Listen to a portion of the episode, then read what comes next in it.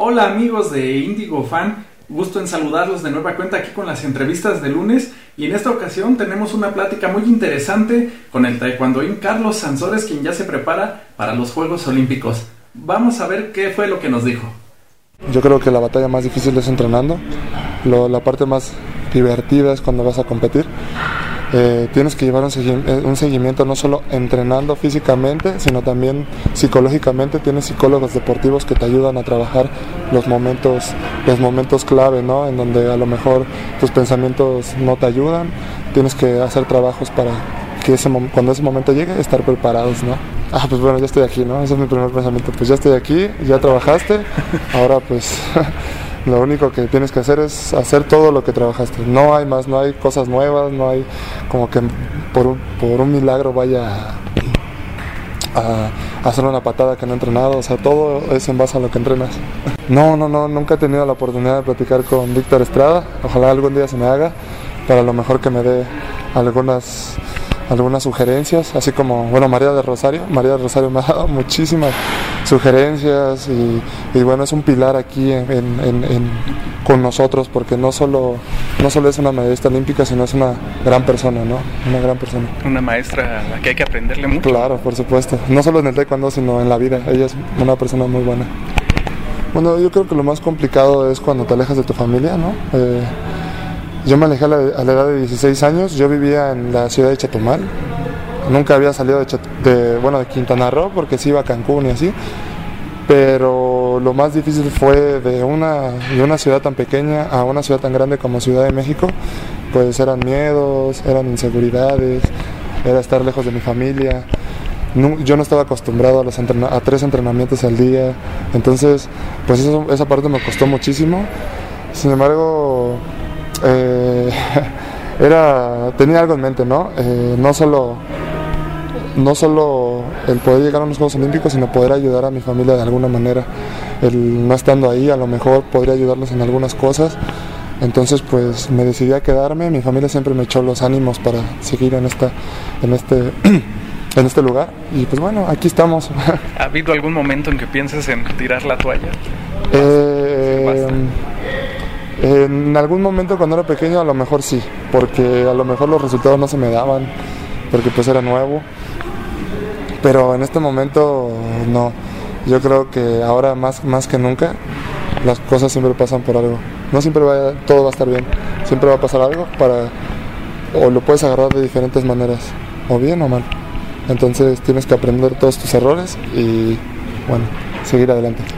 Estamos en un país en el que la mayoría de los niños sueña con ser futbolista. ¿Tú por qué eligiste el taekwondo? Bueno, mi papá, eh, eso sí es bastante chistoso porque mi papá era futbolista profesional en Cancún. Entonces yo empecé a practicar fútbol.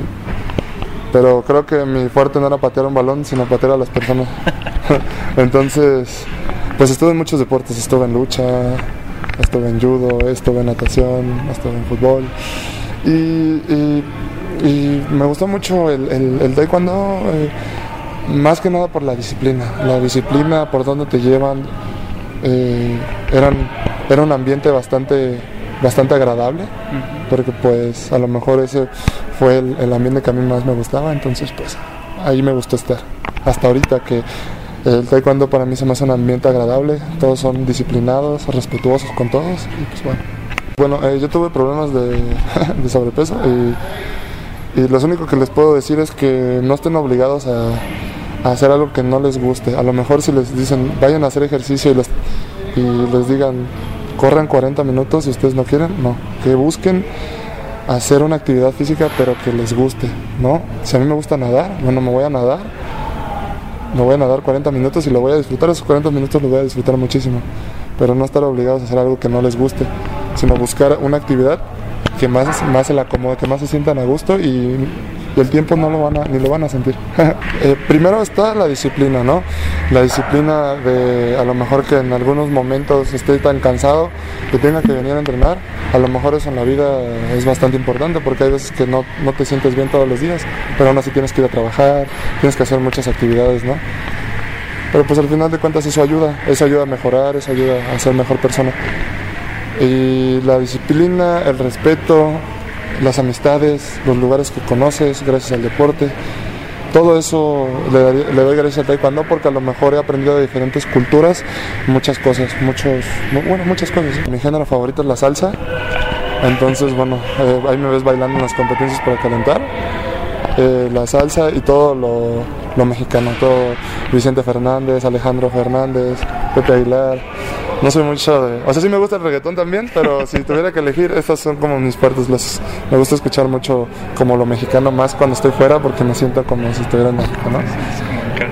Y de libros, pues me gusta leer biografías de toda la, de los, de la gente que pues eh, ha vivido muchas cosas como el creador de, de Tesla Motors, este Elon Musk, y también Padre Rico, Padre Pobre, son, son gente que te cuentan tu vida, te cuentan su vida y vaya, han tenido problemas, pero han salido de esos problemas y pues el día de hoy son gente exitosa y pues es muy padre escuchar historias, sus historias, ¿no? Pues muchas gracias a Carlos por esta plática y gracias también a ustedes por acompañarnos. No se pierdan, cada lunes tenemos nuevas entrevistas y tenemos una sorpresa para la próxima semana, así que sigan las redes sociales de Indigo Fan en Twitter y en Facebook para estar atentos de a quién vamos a tener en este espacio el próximo lunes.